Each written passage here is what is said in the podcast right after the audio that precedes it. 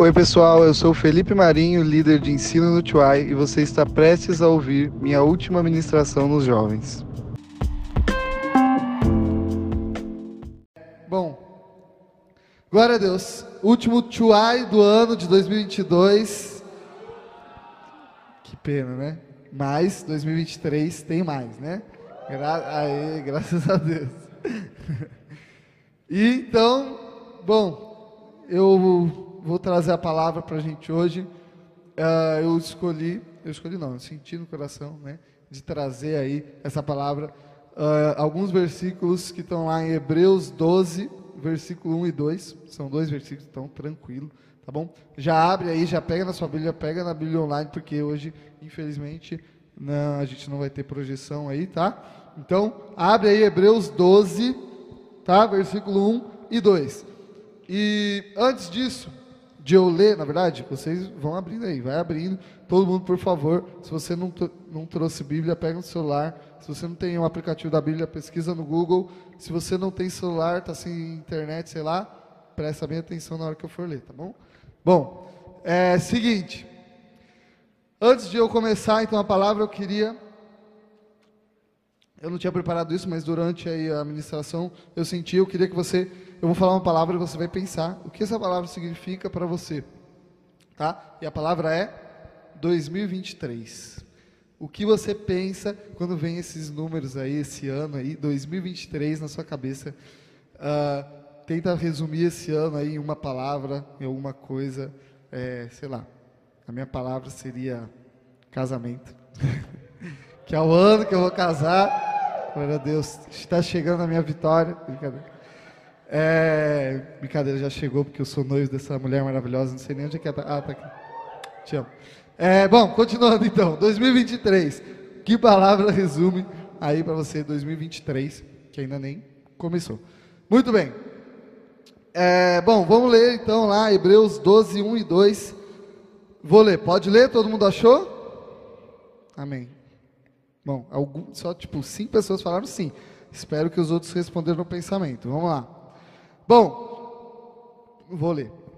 Portanto, também nós, uma vez que estamos rodeados por tão grande nuvem de testemunhas, livremos-nos de tudo que nos atrapalha e do pecado que nos envolve, e corramos com perseverança a corrida que nos é proposta. Tendo os olhos fitos em Jesus, autor e consumador da nossa fé, ele, pela alegria que lhe fora proposta, suportou a cruz, desprezando a vergonha, e assentou-se à direita do trono de Deus. Amém. Vamos levar mais uma vez para fixar bem, tá? É, vou ler de novo, hein? Isso é coisa de professor. Mas vai, vamos lá. Portanto, também nós, uma vez que estamos rodeados por tão grande nuvem de testemunhas, livremos-nos de tudo que nos atrapalha, do pecado que nos envolve, e corramos com perseverança a corrida que nos é proposta, tendo os olhos fitos em Jesus, autor e consumador da nossa fé, ele, pela alegria que lhe fora proposta, suportou a cruz, desprezando a vergonha, e assentou-se à direita do trono de Deus. Hebreus 12, 1 e 2. Amém. Bom, então, uh, esses versículos aí, né, eles estão lá no livro de Hebreus. O livro de Hebreus foi escrito por quem? E eu vi um Paulo aí. Mas não, ninguém sabe, na verdade, né? Uh, quem escreveu o livro de Hebreus é uma, uma incógnita teológica aí, ninguém sabe. Uh, e, só que eu vou ter que falar o tempo todo, o autor de Hebreus, o autor de Hebreus, e às vezes, isso é comum, eu vou falar Paulo sem querer, porque Paulo escreveu tanta carta do Novo Testamento, mas toda vez que eu falar Paulo, você sabe que pode ser que não tenha sido Paulo, foi o autor de Hebreus. Mas eu vou tentar falar sempre o autor de Hebreus. Mas é misterioso, porque ninguém, ninguém sabe quem foi que escreveu de verdade, tá bom? Bom, mas vamos lá. Bom, a gente sabe que o ano está acabando, né? E é normal que no final do ano a gente sempre faça esse balanço de como foi o ano, como foi 2022, né? Tudo que aconteceu aí, tanto no mundo em geral, né? O Hexa não veio mais uma vez, infelizmente, né? Hum, senti que é um assunto meio tabu ainda, melhor, né?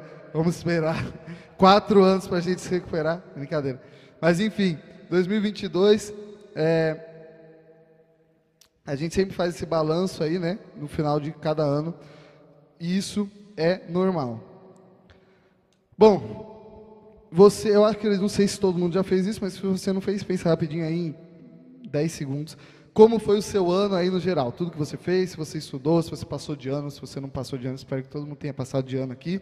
É, se você fez novas amizades, se você conseguiu um novo emprego, foi promovido, enfim, ou também foi demitido do emprego, ou perdeu alguém que você amava, ou não conseguiu passar no vestibular, ou não conseguiu passar de ano.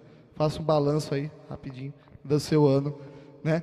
Então o nosso ano ele está recheado de acontecimentos que podem ser bons ou podem ser ruins, mas a gente sabe, né, que Deus está no controle de tudo. E quando a gente chega no fim do ano, parece que a gente está terminando uma corrida, né? Para quem não sabe, o, o, tema da palavra, né, o título da palavra é não desista, tá? Não desista. É, então parece que a gente está chegando no final aí de uma corrida, né? Que a gente tem ali uma linha de chegada e a gente vai passar e depois vai começar uma outra corrida que é a corrida de 2023, né? Uh, só que na verdade tudo é uma corrida só, que é a nossa vida. A nossa vida é uma corrida, né? Então é, cada ano aí é meio que, enfim, uma parte aí da corrida, né? Uma trajetória aí da nossa grande corrida, que é a vida.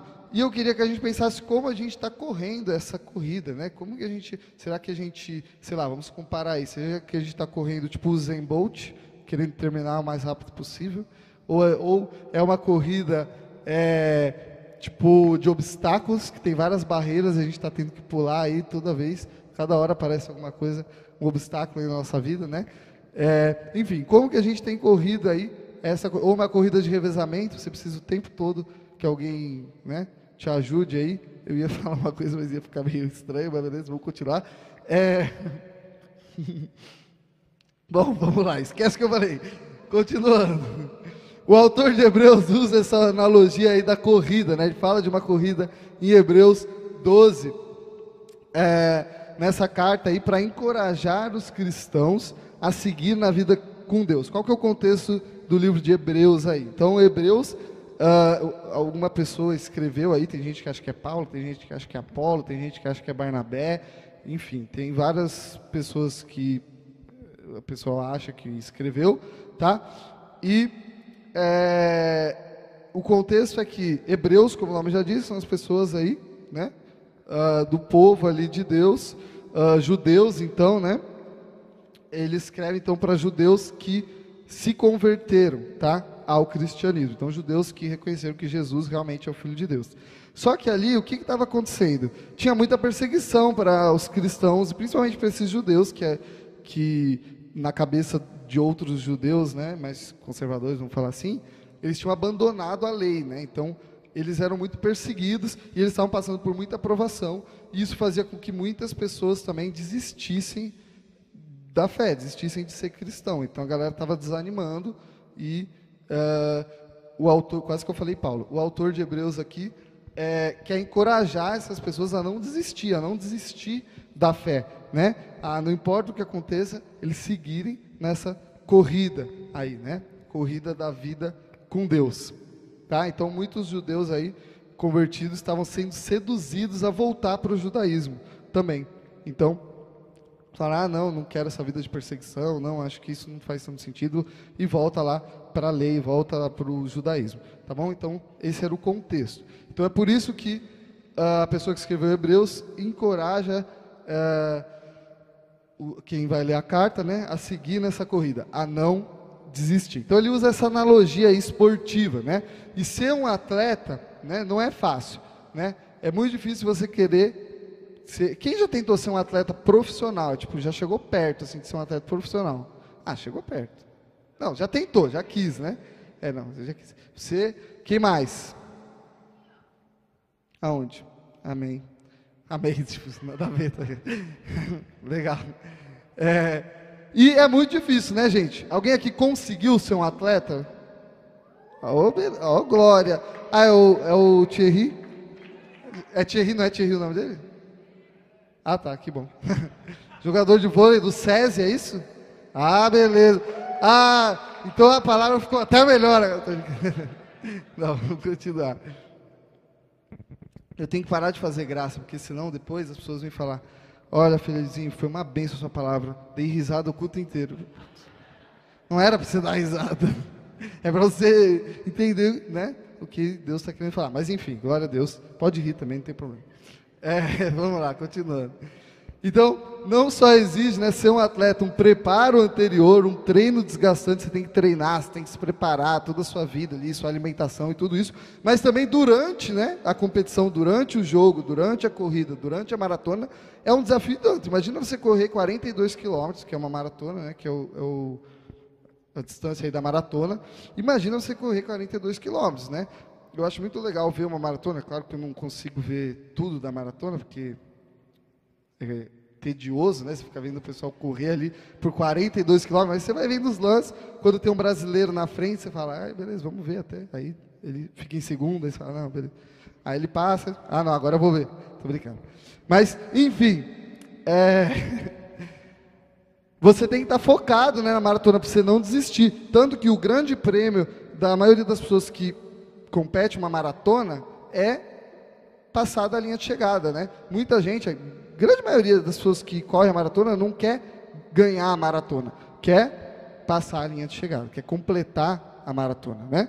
E isso é muito uh, importante. Então, durante a corrida, né, você que é um atleta aí, que está correndo a maratona, precisa estar tá todo momento focado para não desistir, para completar o que você se propôs a fazer. E assim também a nossa vida com Deus, a gente precisa estar focado para completar a nossa corrida. Então, por isso, o autor de Hebreus ele dá quatro dicas que aí estão lá em Hebreus 12, 1 e 2. Uh, ah, quatro dicas para a gente não desistir dessa corrida, para a gente seguir na nossa maratona, que é a nossa vida espiritual. Gente, ser crente não é fácil, né? Tem aquele meme que fala, como que é o meme?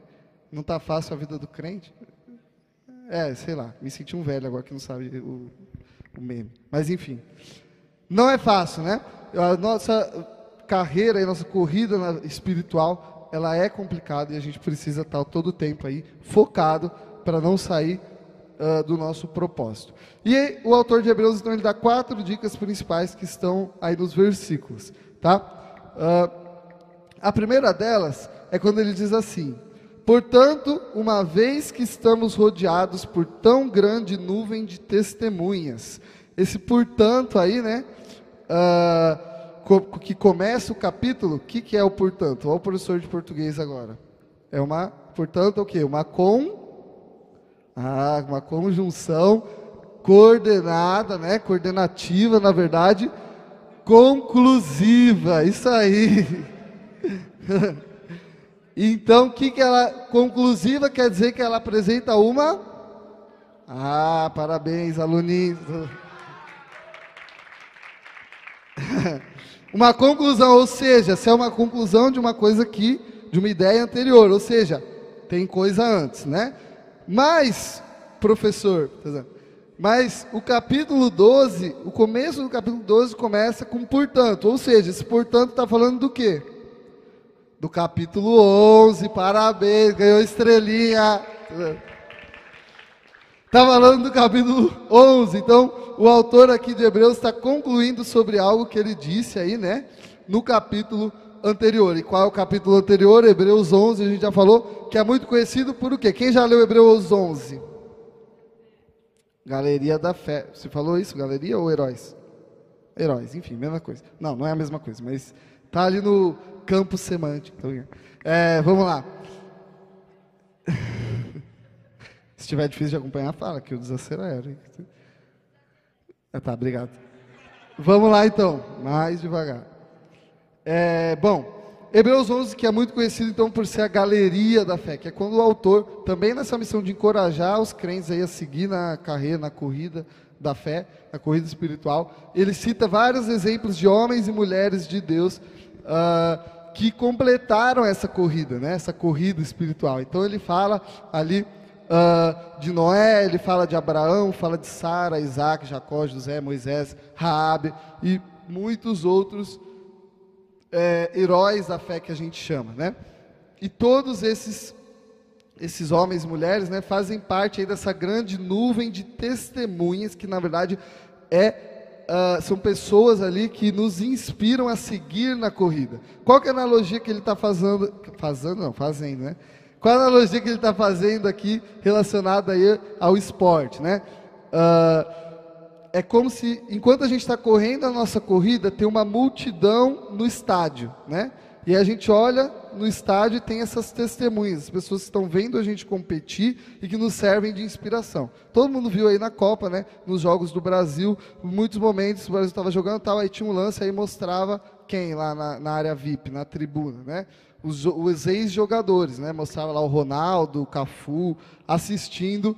Uh, os jogadores jogarem, os jogadores do Brasil jogarem a Copa lá, jogarem o jogo. Tá? Então é mais ou menos essa analogia aí que o autor faz. Imagina você estar tá jogando um jogo lá, você é um jogador de futebol, aí você olha lá, tá o Ronaldo te vendo, pessoa, uma pessoa que já ganhou a Copa do Mundo duas vezes, você está lá tentando ganhar, entendeu? Eu não sei como, faltando quatro minutos, o Ronaldo na tribuna.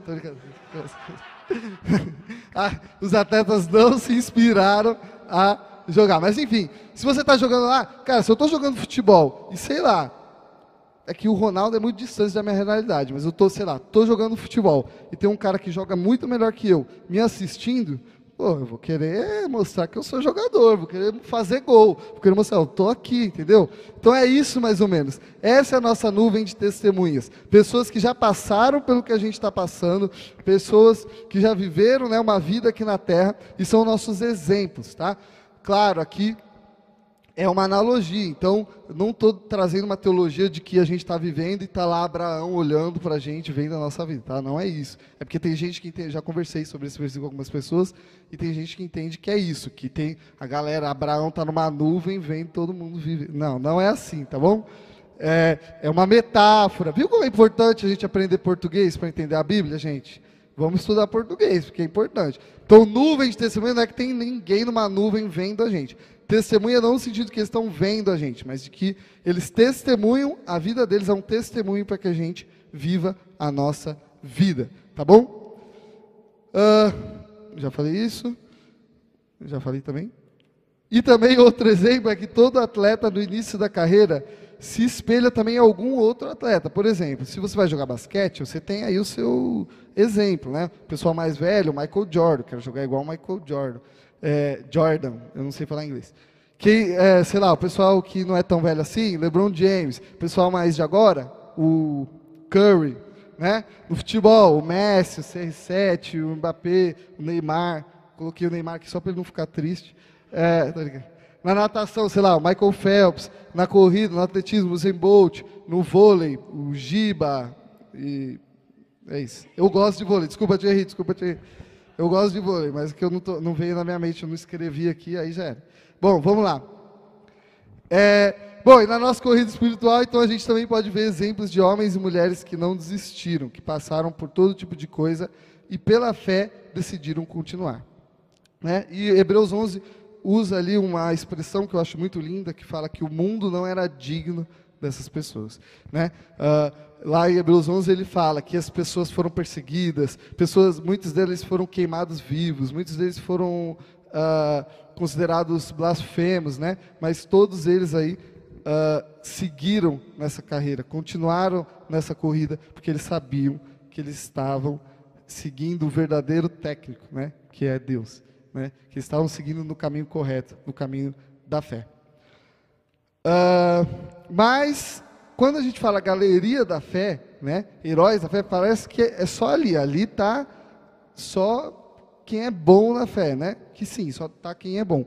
Mas também tem as pessoas que não foram citadas ali, né? E pessoas que vivem até hoje, né? Então, exemplos de fé, heróis da fé, somos todos nós que realmente continuamos, que perseveramos nessa corrida uh, da fé. Né? Então não é só a galeria ali. Tem gente, tem pastor até que não gosta de falar galeria da fé, porque parece que é o único exemplo que a gente tem de fé são aquelas pessoas. Mas não, existem pessoas, até hoje, pessoas que a gente pode uh, se espelhar. Né? A nossa nuvem de testemunhas está repleta de pessoas de Deus em todas as épocas do mundo. Em toda a história existiram pessoas que nos são grandes exemplos de como correr a corrida. Então hoje nós podemos olhar para esses exemplos aí, pessoas, personagens da Bíblia, mas também pessoas que a gente tem como referência. Um, uma pessoa que é o seu discipulador, seu líder, né? Uh, um pastor que você admira. Então pessoas que você pode ter aí como exemplo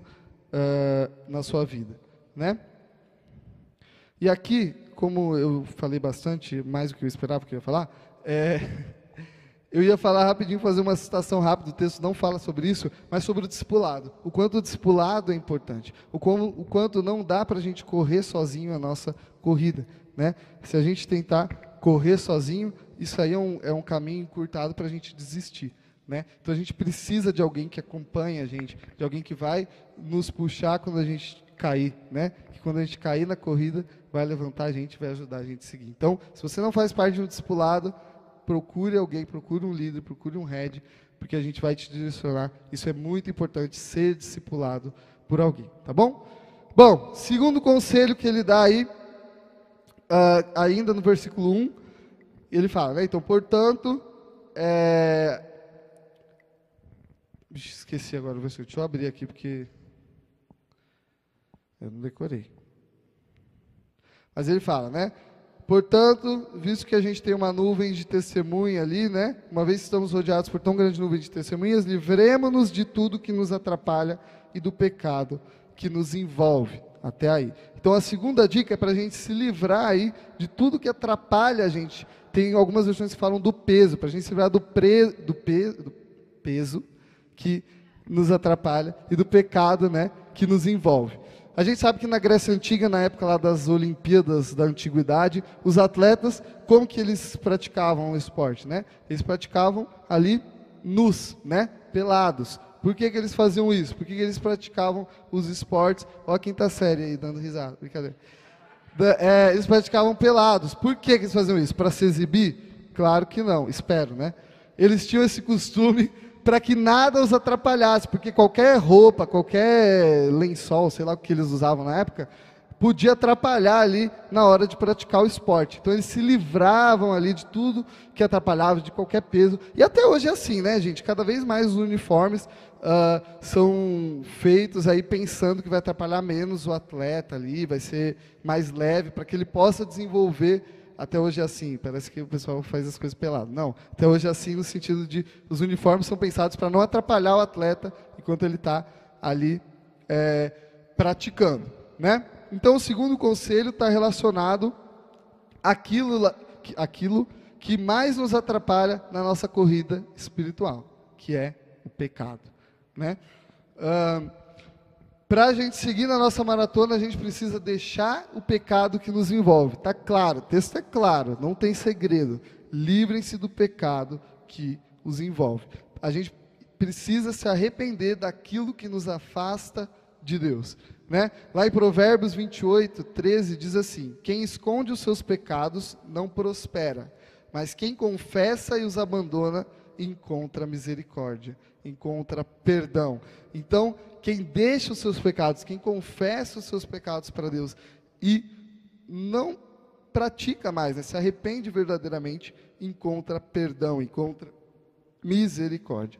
Né? Tem muitos cristãos que têm tudo para ser o melhor corredor né, na corrida espiritual, aqui usando a metáfora. Tem tudo para ser o melhor corredor, mas parece que está correndo com, sabe aquelas bolas de ferro, né? Presas no pé. Isso é o pecado, é isso que o pecado faz com a gente. Né, Lucas? Não, parece que eu estou acusando o pecado. Ficou muito estranho isso. Não, sabe o que é? É que o Lucas, ele é da coordenação, aí ele chegou para mim, fez assim, vai precisar de ele chegou hoje de manhã, né? Vai precisar de alguma coisa e tal. Aí assim, eu não ia pedir nada, porque assim, é indiferente para ter aqui ou não. Eu falei, ah, já que ele está perguntando, vai que ele, né? Falei, mano, você consegue arranjar aquelas bolas de ferro que prende no pé assim? Aí eu, ele falou, é sério? Eu falei, ah, você perguntou, né? Aí ele falou, tá bom, vou procurar. Ele não achou, obviamente, senão eu estaria com o, pé, com o negócio amarrado no meu pé aqui. Só para ilustrar, né, gente? Mas, enfim, agora, é, a questão é que muitos cristãos realmente correm a corrida, creem em Jesus, uh, sabem o que ele fez por eles, mas parece que eles estão correndo com um peso no pé, né? Uh, alguma coisa está atrapalhando. E é isso que o pecado faz com a gente. É isso que se a gente não confessa e abandona o nosso pecado, uh, é isso que ele vai fazer com a gente. Toda hora parece que a gente pode dar mais. Parece que a gente pode estar mais próximo de Deus. Parece que a gente está ali, perto da linha de chegada. Mas alguma coisa está fazendo a gente correr é, meio assim, né?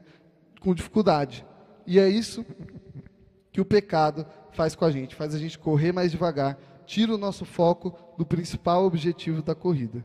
Né? No versículo, o autor de Hebreus também fala para a gente se livrar de tudo que nos atrapalha. Né? E como eu falei, algumas versões ele usa o peso, para se livrar do peso que nos atrapalha.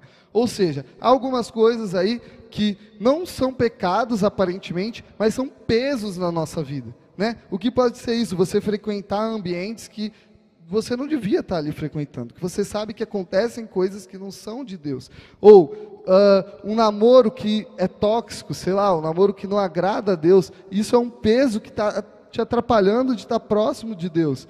Ou, enfim, qualquer coisa, um, alguma coisa que você, qualquer coisa que você coloca no lugar de Deus, né? um trabalho, uh, sei lá, é, o seu trabalho, o dinheiro, qualquer coisa, pode ser um peso na sua vida. E aí se torna um pecado porque vai te atrapalhar de você seguir a corrida, né? Então a gente se engana quando acha que esse conselho é só para quem não consegue abandonar um pecado específico. A gente acha que, ah, não, eu estou bem, eu não tenho nenhum vício, eu estou bem com Deus, uh, mas tem coisas aí, todo mundo tem alguma coisa que está te atrapalhando de estar tá mais próximo de Deus. Né? Até porque a cada dia a gente pode ser um pouco mais próximo de Deus. Ninguém chega na perfeição de proximidade com Deus, a não ser que uh, esteja na glória, né? Já. Então, cada dia a gente pode estar mais próximo de Deus, ou seja, sempre tem algo que nos atrapalha. Então, quando a gente está na nossa corrida, todo dia a gente tem que pedir para Deus nos mostrar aquilo que está nos atrapalhando de ter comunhão com Ele, de estar em intimidade com Ele, né?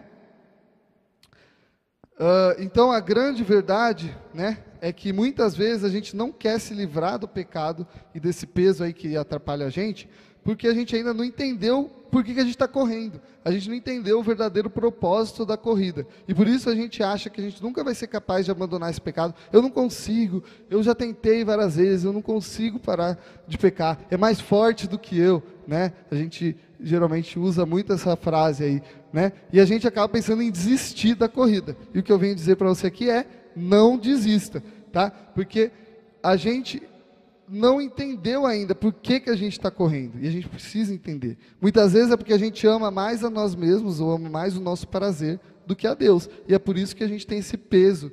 Né? Por isso que a gente corre com esse peso, porque a gente não está sabendo correr olhando para o nosso técnico, né? o nosso técnico que é Deus. Tá? Ouvindo a voz do nosso técnico. Né? Que é o único que pode nos livrar desse peso e nos mostrar o caminho da corrida. Olha o que diz lá em 1 João 2, 1 e 6. Meus filhinhos, escrevo-lhes essas coisas para que vocês não pequem. Se, porém, alguém pecar, temos um intercessor junto ao Pai, Jesus Cristo, o justo. Ele é a propiciação pelos nossos pecados, e não somente pelos nossos, mas também pelos pecados de todo mundo. Sabemos que o conhecemos se obedecemos aos seus mandamentos. Aquele que diz eu conheço, mas não obedece aos seus mandamentos, é mentiroso e a verdade não está nele. Mas se alguém obedece a sua palavra, nele verdadeiramente o amor de Deus está aperfeiçoado. Dessa forma sabemos que estamos nele. Aquele que afirma que permanece nele deve andar como ele andou.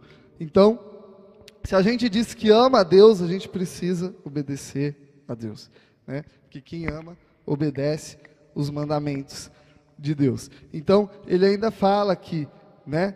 Uh, que Jesus, ele é a propiciação, né? Ele é o sacrifício pelos nossos pecados. E não somente pelos nossos, né? Mas de todos, né? Aqui ele está falando para uma igreja específica. Então, de todos os pecados, de todo mundo, Jesus morreu na cruz para que a gente pudesse ser livre disso, da condenação dos desses uh, pecados, tá?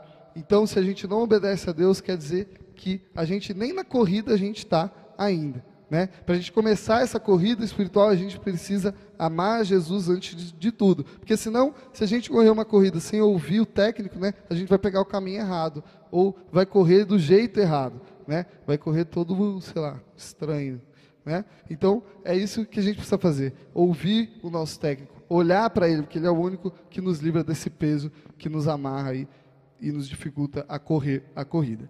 Tá? Então Deus é tão bom que Ele está sempre com as mãos estendidas para colocar a gente na corrida. Então a gente cai, tropeça e Deus está sempre ali para levantar a gente de novo, tá? E por isso Ele é o nosso Deus, né? Nosso Deus que morreu no nosso lugar. Então só Ele pode quebrar essa corrente, só Ele pode tirar o peso da bola de ferro no seu pé, né? Uh, mas precisamos abrir mão desse peso, nos livrar dele e continuar a nossa corrida. Então o que eu tenho que dizer para você é não desista da corrida, livre-se do pecado uh, que nos atrapalha e corra sem peso nenhum. Bom, o esquema diferente que eu queria fazer é, antes de eu terminar a minha palavra, em cada ponto da minha palavra, em cada conselho aí da, que o autor de Hebreus dá, eu queria trazer a gente para uma reflexão. Então, se você veio aqui hoje, se você está pensando já no ano que vem, se você está pensando uh, no que Deus pode fazer no seu ano, e, e você quer estar tá próximo de Deus, você quer estar tá com o Senhor, você quer que Ele faça parte da sua vida, que Ele te guie na sua corrida, mas você sente você sente que você tem sim umas correntes amarradas nos seu, seus pés, nas suas mãos, enfim, que te impedem de continuar. Se você tem algum pecado que você não, não consegue se libertar, que você não sabe como fazer isso, eu queria que todo mundo abaixasse a cabeça agora, para que a gente orasse por isso, para que você ore por isso. Esse é o momento de você se arrepender desse pecado. Se você quer pedir perdão para Deus, porque muitas vezes, conscientemente, você pecou. E você sabia que você estava pecando. Você sabia que aquilo estava errado. E depois você não conseguiu nem falar com Deus direito, nem pedir perdão direito. Porque você estava se sentindo culpado. Agora é o momento da gente se arrepender desses pecados. Agora é a hora para a gente continuar aqui a nossa corrida. Deixa esse peso para lá. E só Deus pode te libertar. Mas ele precisa que você se arrependa disso. Ele quer o seu amor genuíno. Então fala com Deus se você tem algum pecado que você quer se arrepender. Algum pecado que esteja te atrapalhando, ou alguma coisa que você fez durante a semana que desagradou a Deus. Fala com ele nesse momento.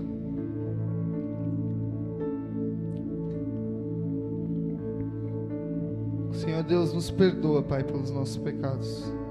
Deus, nos perdoa porque não somos nada sem Ti, Deus.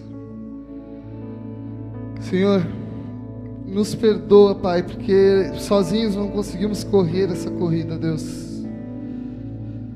Pai, fala o nosso coração e mostra, Pai, que tem, se tem algo que te desagrada, Deus. Se tem algo que a gente fez, Pai, que não te agradou, Senhor. Deus nos perdoa, Pai. Não queremos continuar essa corrida sem nos livrar desses pecados, Deus.